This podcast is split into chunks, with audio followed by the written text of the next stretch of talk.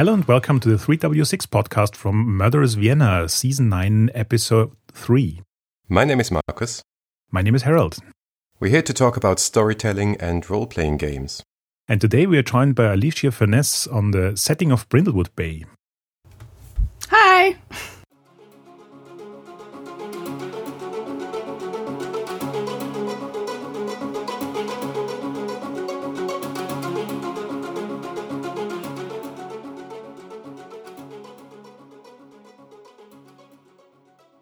So, Alicia, you wrote a number of interesting games that are adjacent to Brindlewood Bay, I guess, like Paranormal Inc. and Bed Breakfast and Beyond, which both have been played at the last 3W6 convention. And there's a lot of love for all of these games on our Discord server. So I guess a number of people already know you from reputation and your games, but please introduce yourself so we know the rest of the story. Uh, yeah, so I make a bunch of Brindlewood Bay and Brindlewood Bay adjacent content, as you said. But I got my start, as I think so many people do, in 5e. You know, that's what I was playing at home. Dungeons and Dragons started there, started making content for that. And then just found my way into um, indie design. And I love the community. I design mostly in the Powered by the Apocalypse space now. That's where my true love lies. I also played a PBTA game. Was my first uh, RPG ever. I played Night Witches, and uh, yeah, I think I make a lot of games about that ask the question, sort of, who is the real monster? Uh, spoiler alert: it's us humans. We're the real monster, and I just really enjoy making games that I think are are designed to be accessible to everyone so that they can be family friendly, they can be for people who are new, to RPGs, I want to make games that invite people in to play. And how did you originally get involved with Brindlewood Bay, also designing for it? And, and why do you love creating such fantastic content for it and hacks? It's not that exciting of a story, actually. I saw on the Gauntlet forums that Jason had put out a call saying, "Hey, you know, we're we're gonna make some mysteries for this game, Brindlewood Bay, which I had just learned about maybe a month or so before, and I'd played a one shot I'd, I'd been the keeper for a one shot at home, and I was like, yeah, okay, why not? I sent a list of, I don't know, seven or eight pitches, most of which that I, I actually recently looked at them again were terrible. Uh, uh, but I had pitched one about like a summer carnival, which uh, it's going to be coming out in the Kickstarter. It's called Carnival Carnage. It's included in Nephews in Peril.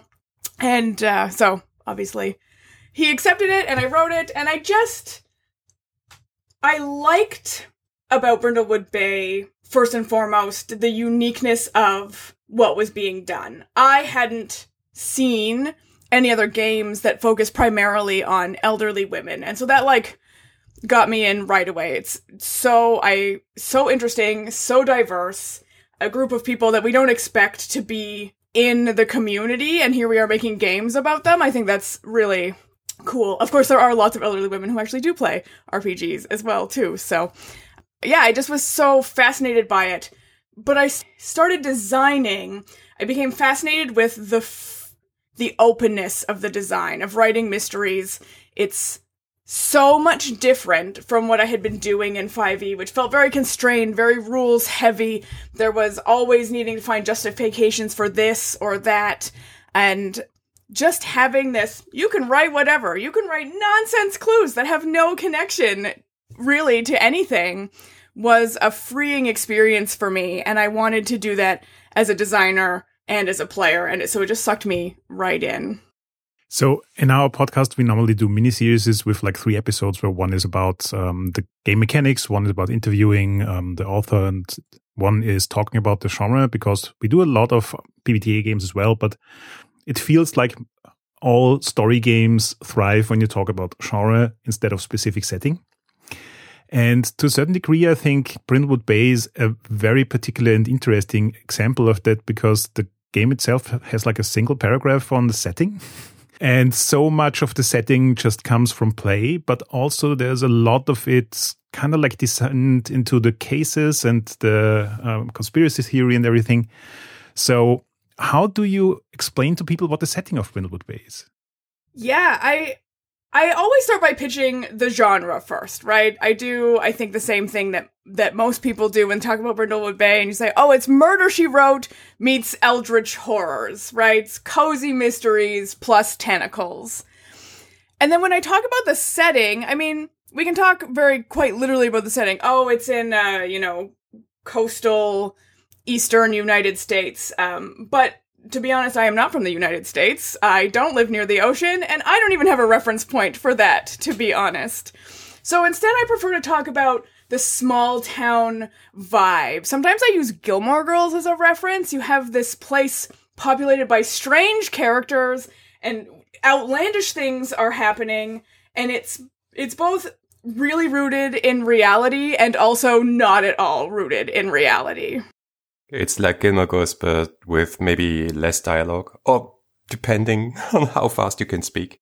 So, do you think that the uh, cases and the way people experience them actually creates the setting? I do, absolutely. I think that, um, well, I think two things. I think the setting is created through the mysteries that are being written. Uh, the majority of the mysteries although starting mysteries, you know, uh, have been written by Jason, but the expanded mysteries are written by so many other people, and we're all bringing our own ideas and our own perspectives and our own biases, even about sort of what this place is. And so every new mystery written by a new person is expanding that setting a little bit. It's adding a new perspective. But my my current refrain right now about Brindlewood Bay is whether you are writing it or running it, you need to learn to let go of control. And I think that so much of that is also about the setting. As we let go of control in what we're writing or how we're running the game, the players take that on and they make it their own. And so naturally the world is going to evolve. And of course, the mechanics in Brindlewood Bay encourage that too. You have your paint the scene questions that are asking players to actively take a role in building the world with you. I think it's really interesting because also by your choice of mysteries and how you combine them, how you maybe take a couple of NPCs into the next mystery and so on. You make your choices and help create the setting and the players make their choices and help you creating the setting. And in that sense, I really do think it's, uh, on the one hand, collaboration and on the other, other hand, really the mysteries that give you sort of the, the pillars upon which you build your, your city. As a side note, that's an interesting parallel to, um, one of the, the, uh, one of the inspirations, uh, for Brindlewood Bay in Call of Cthulhu more in the traditional space because um, I back in the day I wrote a lot and translated a lot for Call of Cthulhu, the German version, and I learned a lot that through the campaigns and the things that were written for this game, the playstyles in Europe, for instance, versus the US or, or North America were radically different. Yeah. So I learned that at least many players in the in the US uh, preferred the shotguns versus Cthulhu tentacle monsters style, and in here in Austria and Germany, it was more like how we are all super moody investigators, uh, slowly dwindling down into the abyss of madness and enjoying that very much. So I'm enjoying also seeing the new mysteries coming out and thus shaping the ways of how uh, Brindlewood Bay can be played. Yeah, I agree 100% that um, it is interesting to see the different play from table to table. Brindlewood Bay 100% does that. And I really I'm not surprised at all by your finding that the, the play style is different sort of between Europe and North America in Call of Cthulhu. And I would expect that to be the same for Brindlewood Bay as well. But yeah, even in my own games, I see a difference. I'll have a group perhaps being more informed by the type of play. Players who are used to story games tend to more easily pick up on vagueness of the clues and theorize, whereas players I've played with, maybe with more of a an OSR or traditional background, you might struggle a little more, for example, with the vagueness of the clues, um, and thus and that leads the play in two different directions. But I think that it's it supports both styles, uh, which is really interesting. So something I've been wondering about for a while now, not because it really impacted my experience of the game, but it came up as a thought when I read it the first time. And that is, you have the conspiracy that overarches like four to six cases or something. And you have this gradual movement from cozy to creepy. And some of the cases are very particularly cozy, and some of the sweeps week mysteries are very much supernatural and more into the creepy territory. And then I was wondering, like, sh- shouldn't there be like a progression? Like in Trophy, you have the five tiers, and shouldn't the, there be, be like five cases that gradually move from cozy to creepy? Um, but what I found out in in actually playing the game is that you can take the most coziest case and make it super creepy. and you can take the most creepiest end scenario of the whole uh, conspiracy and throw in a very cozy case and it still kind of works and that, that it that it feels kind of like a polar opposite even enhances the experience. So is is this something that you encountered while trying to write cases or um, what's your thoughts on that? Yeah, that's so interesting. I I feel like as a writer, I prefer to lean into the creepy a little more. That's what uh, that's what grabs me when I'm writing my my mysteries and my cases. When I wrote Carnival Carnage, I actually very specifically said that you couldn't play that mystery until you had unlocked the second level of the dark conspiracy because I wanted to be able to bring in more of those creepy vibes. Um, my sweeps week mystery uh, called "Let the Night One In," which will also be in the Kickstarter. Is set it's set in northern rural Canada, far far north. It's cold, it's dark, it's inspired by the thing. I wanted it to be creepy, but I like playing the cozy ones as a player, even though I want to write the creepy ones. I like playing the cozy ones. And I think that you're right. You think originally that maybe there's going to be a, a more clear progression, but because I think the system really flies on those ebbs and flows. It's it's like it is like watching television. You're playing through te- a television series or you're watching a television series. You can have a super creepy episode early on and then kind of go back to your normal thing and then ramp up to it. And I think a lot of that is just responding to what players are wanting in the moment and also how the rolls go. Right? I mean, if you're rolling poorly, for example, or lack of a better word, if you're if you're making a lot of misses, you're using a lot of crowns, you're going to push that session more towards the creepy. And on a session where you're having more successes, you're rolling those those 10s and 12s, you know, you're you're getting the information you need, you're going to lean away from the creepy. And I think so the mechanics really support the up and down of the the creepy versus the cozy and yeah, but you always have those ways in. I mean, you can always bring your, your cozy move, all of that kind of stuff. And even with that, I do think the game is constantly nudging you to get creepier as you go. The more you take those those Crown of the Void, the more void clues you're finding, the more creepiness is constantly building up in the background. So it is always building, I think, to a creepier end game and and that tension is is escalating most of the time.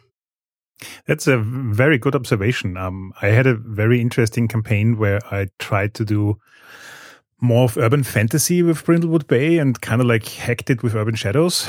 Um, and the result was that the first few sessions felt a lot like Friends, but supernatural.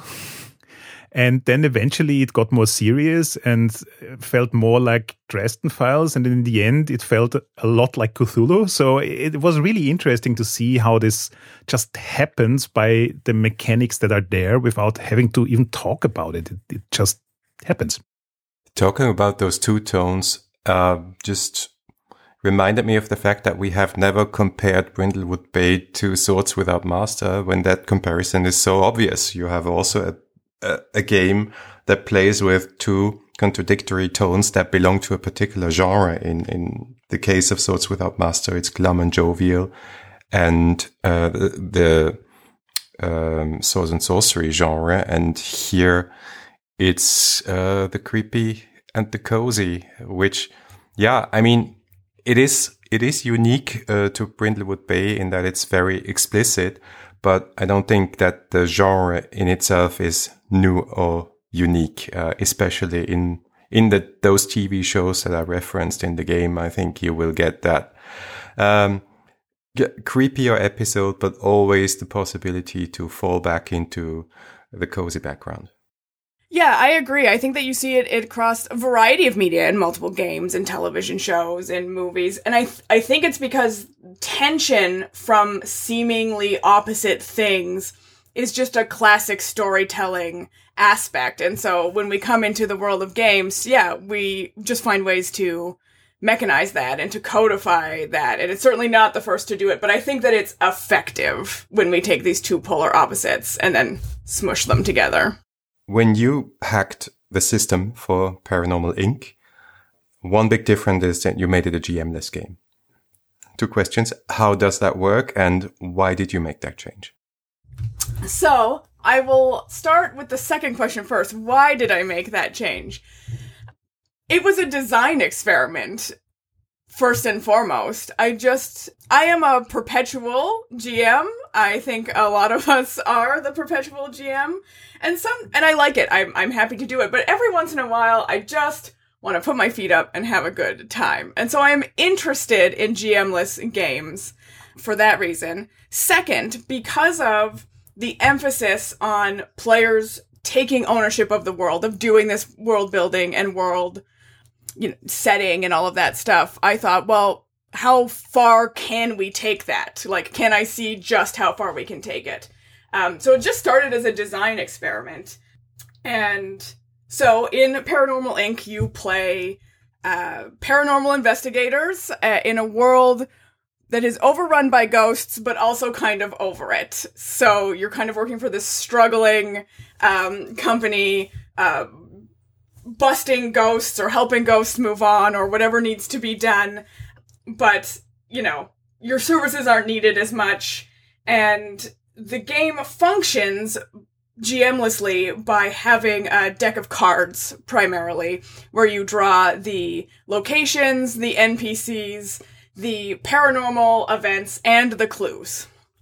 So you're just randomizing card draws in order to generate those things. There are prompts that tell you, like, when you should draw things. Um, even then, I leave a lot of it up to the the narrative choice of the group. So when you start a new scene, you're going to draw a new location card. Obviously, that's where you're going, and you then draw a new paranormal event, but you don't need to bring it in right away. So you can still respond to what's happening in the fiction uh, before you bring in the event. And then the work is just divided up amongst the players. So each player is responsible for one type of prompt. I encourage a lot of communicating amongst people you know. If you're looking for a condition maybe maybe something's gone wrong you need a condition someone at the table will just offer you one. So it's a shared workload with randomization through cards. I had a very interesting experience when playing paranormal inc. And it particularly reminded me um, the Great British Bake Off case is a very popular, obviously. Um, and in it, you have that um, situation where you have to describe cakes and whether, whether they are good or bad. And I've seen this case go in so many directions with being totally cozy to being very creepy because it was like Halloween themed cakes or something like that. And it was really interesting to see that basically what the group comes up with very much defines the mood of the case. And with Paranormal Inc., I had the feeling that this was so much more so. It's like it's a constant conversation between the group.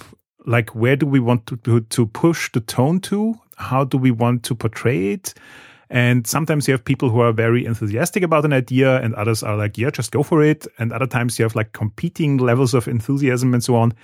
And maybe that's a, a function of um, not playing it often enough. And I guess if you play it more often, then it just becomes smoother and more natural. But like the first few rounds, it feels like it takes longer to reach like group consensus. And I was wondering about why, because with the cake description, it's exactly the same situation. You have maybe one less player because the GM isn't contributing, but otherwise it's the same thing and it still feels quicker somehow. So, do you have any insights from playtests or thoughts about that? Yeah, I think this is something that I, I have experienced, um, that I have seen. It doesn't happen so much if I'm involved in a game of Paranormal Inc. because even though it's GMless, I sort of end up in that role of facilitator and people end up looking to me to sort of guide things. Um, but in other plays that I've seen, I, I have I have witnessed the same thing, and I think it's because Paranormal Inc. is asking you as a player to do a lot, and I think it's a lot more than people are used to. You're you're normally used to just taking control of just your one little character, your one little part of the world, and this is saying, hey, actually, I'm demanding that you be responsible for other parts. Not the whole part, but for other parts. And I think that makes people nervous, first and foremost. Uh, I think that they, they're worried about, about their skills as a storyteller. I also think that there's just a sense, and I've seen this happen in uh, other GMless games too, like Fiasco. I've seen it happen a few, in a few groups.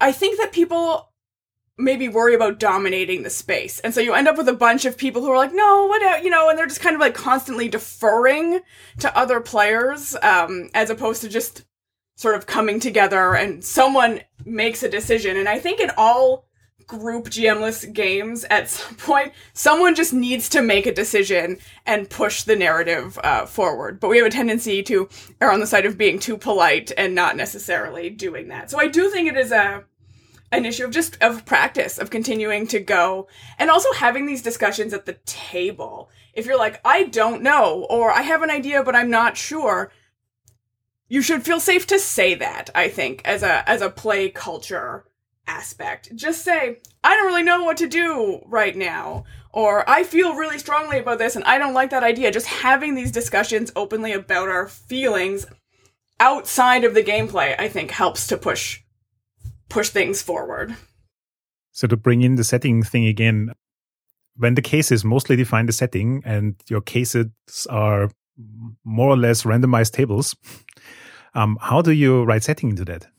So that was another another uh, design experiment in a way, something that I am really interested in is uh, like I said at the beginning, making a game that anyone can play. So if I present a scenario, I'm intrigued with like a, a group who's maybe like really into like violence and conflict they I'm interested in having them be able to play the scenario and also a group that's maybe you know more interested in community building and and quiet moments.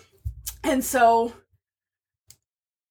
I don't know if this is something that can be done fully, but it's something that I'm experimenting with. And so Paranormal Inc. is part of that experiment where the setting is less important in terms of what's written on the page and more important in terms of what's coming out with the playstyle. So that's why in a Paranormal Inc. game, when you sit down, you talk about like your movie rating system, your cultural reference points for what kind of story you want to tell. So we want this to be like a family, like a G-rated family Scooby-Doo style mystery and everyone agrees to that at the beginning and then ideally the mysteries can bend to sort of whichever way you want to go with it.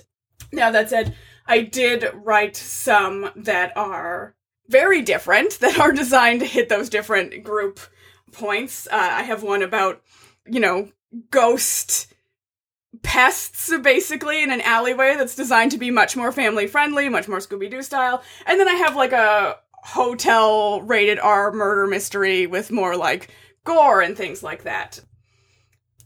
And I do any of that tone setting mostly comes through in that beginning, in presenting the mystery. So I, I tell you that it's R rated. I tell you that there's going to be gore or bugs or whatever sort of things are in it. I have like four paragraphs to set the tone, and then I just I just relinquish control and whatever happens happens at the table, I guess. Say if someone wants to hack Brindlewood Bay, now specifically starting with that? Because now it also Kickstarter is running and so on, and change the setting or hit a different tone, where would you begin?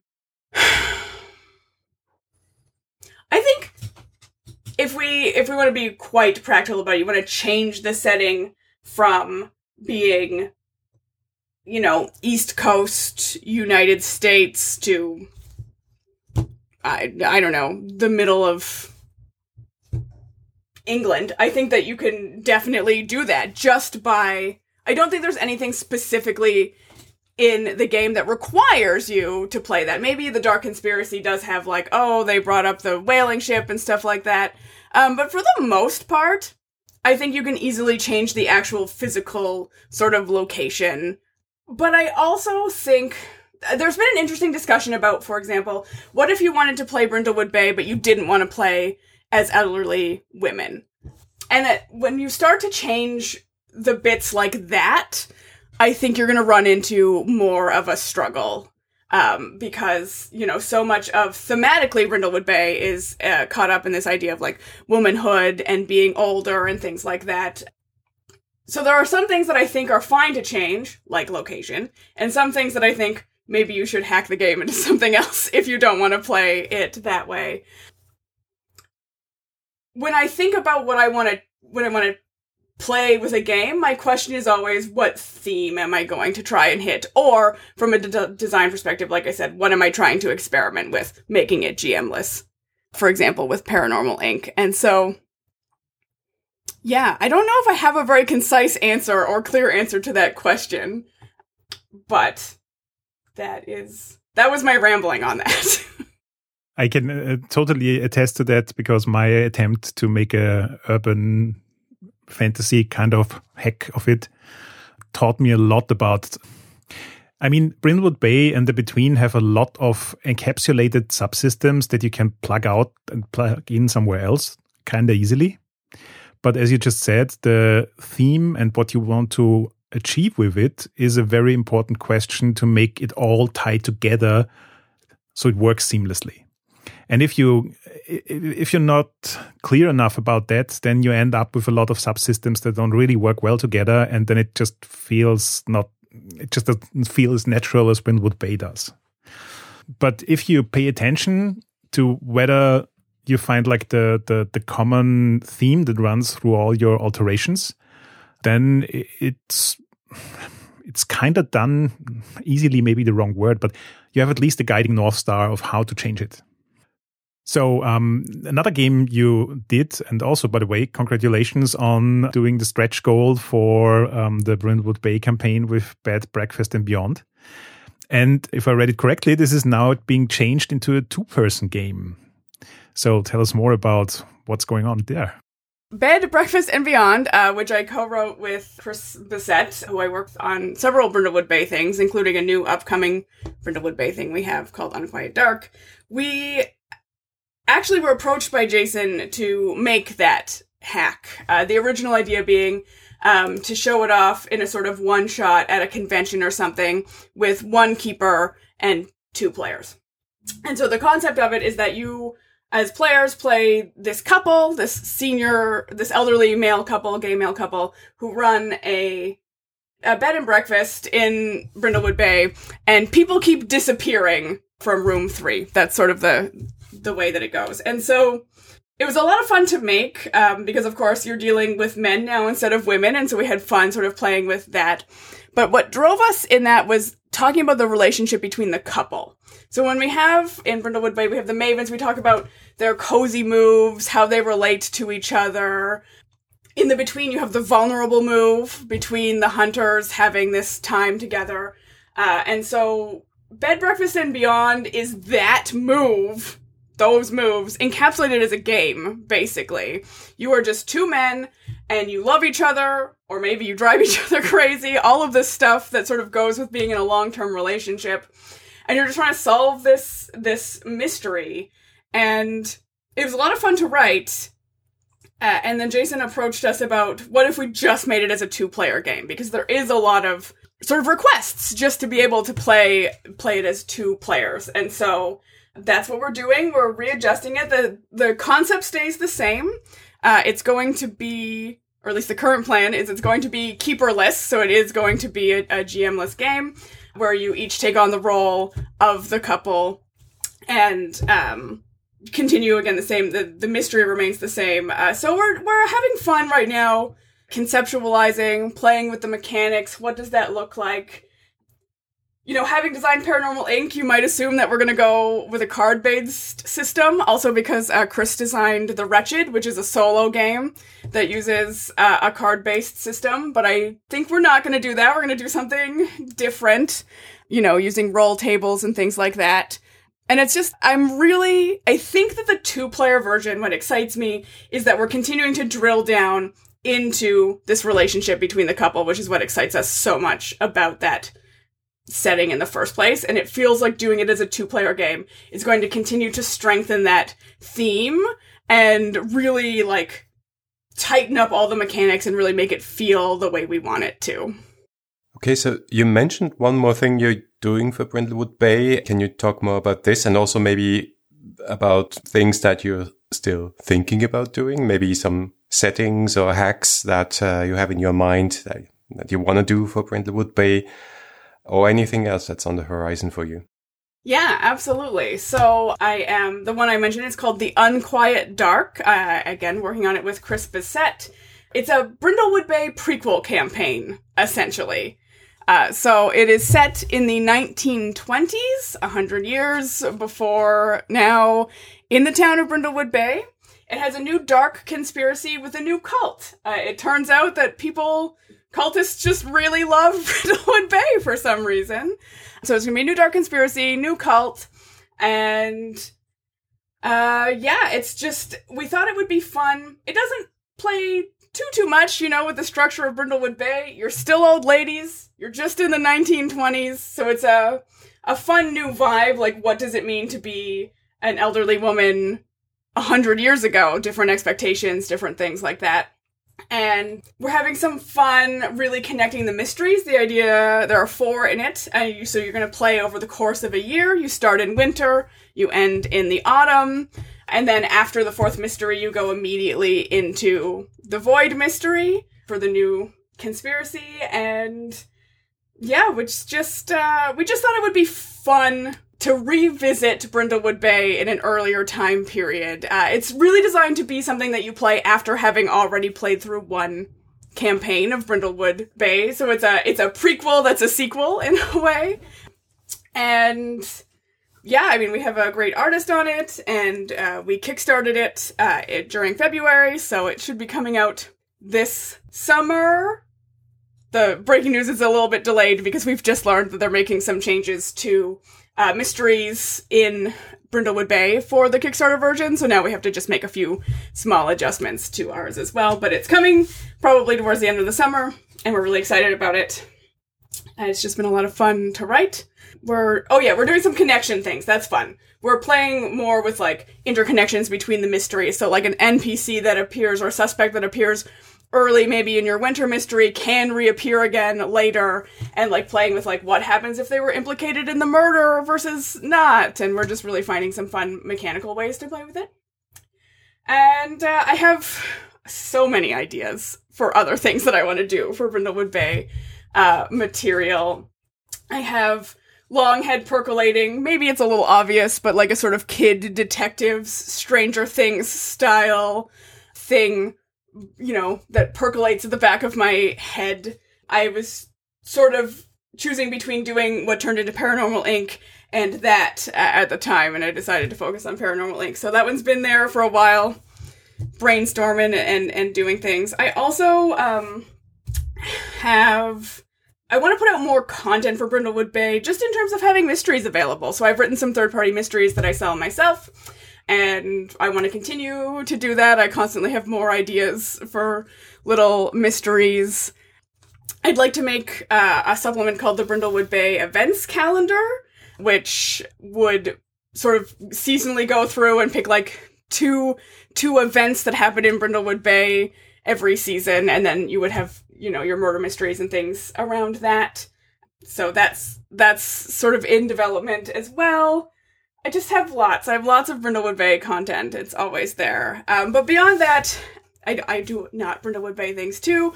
My big thing I'm working on right now is called Monster Tea Party, which its pitch tonally is Blades in the Dark meets Honey Heist meets Powered by the Apocalypse. where you you play as monsters or cryptids who are trying to just go about doing normal human things and not getting caught uh, because you're tired of living in the shadows. Um, so I've been working on that, and that will hopefully be coming out in some form before the end of the year. Um, you just made me aware of something kind of interesting. Um, Jason men- mentioned in the interview that what he wanted to do when he designed the mystery mechanics was leverage the advantage of a role playing game as a medium versus what mediums like books and TV shows do and can do. And you just mentioning that Brindlewood Bay um, obviously attracts cults in different ages means you basically can do that thing where you have a different season with different characters, which in TV shows always seems to fail because the people like a set of actors A, they often don't like a set of actors B. But in this case, it would be kind of the same actors. so it's leveraging the whole RPGs as its own medium thing. And I think that would totally work. Like taking the clues, like the background stuff from the initial conspiracy and just making a season out of every clue. and you basically play through the history of Brindlewood Bay. Could actually be very funny. That sounds amazing. I would I would love to play through that. We did actually note uh, that at the time of the Unquiet Dark is set is about the time I believe that they find the Deep Reaver. Anyway, it's linked to one of those clues in um in the Brindlewood Bay Dark Conspiracy, so you know that we're gonna work that in somehow to to bring that connection in. Because yeah, I just I love interconnected stories, even if they are seemingly not connected. And I agree that RPGs are a great way to do that. In fact, I'm playing in a game of the Between, of course, uh, very similar to Brindlewood Bay, that's uh, run by Jason. And we happen to burn through all of our characters very very quickly. Um, everybody everybody was gone. And so now we have a whole new it's the same players but it's a whole new cast of characters but in the same house. And it does feel very much like a second season of the show which is really interesting. So, trying to summarize what we talked about with setting in Brindlewood Bay now, I feel like the setting actually is more the the themes um, and some cornerstones like playing old woman. Um, if you want to change localities, if you want to have um, a different flavor of personalities in these locations, maybe even if you want to change time for a bit, like in the past or in the future, maybe even, um, that's all easily doable, um, and you can just do it through cases and maybe um, altering the the conspiracy. Um,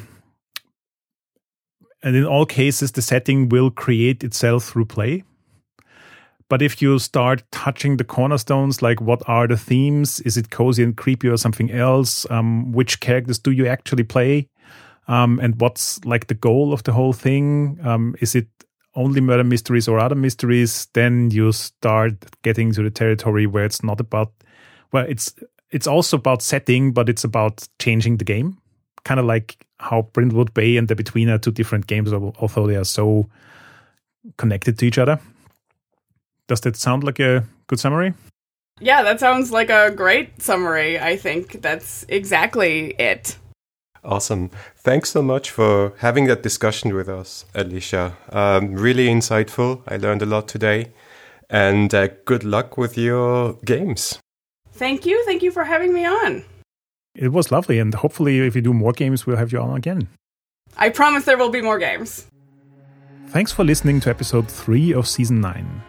We'd love to read your feedback on Facebook, on Twitter, or on our website at 3w6.fm.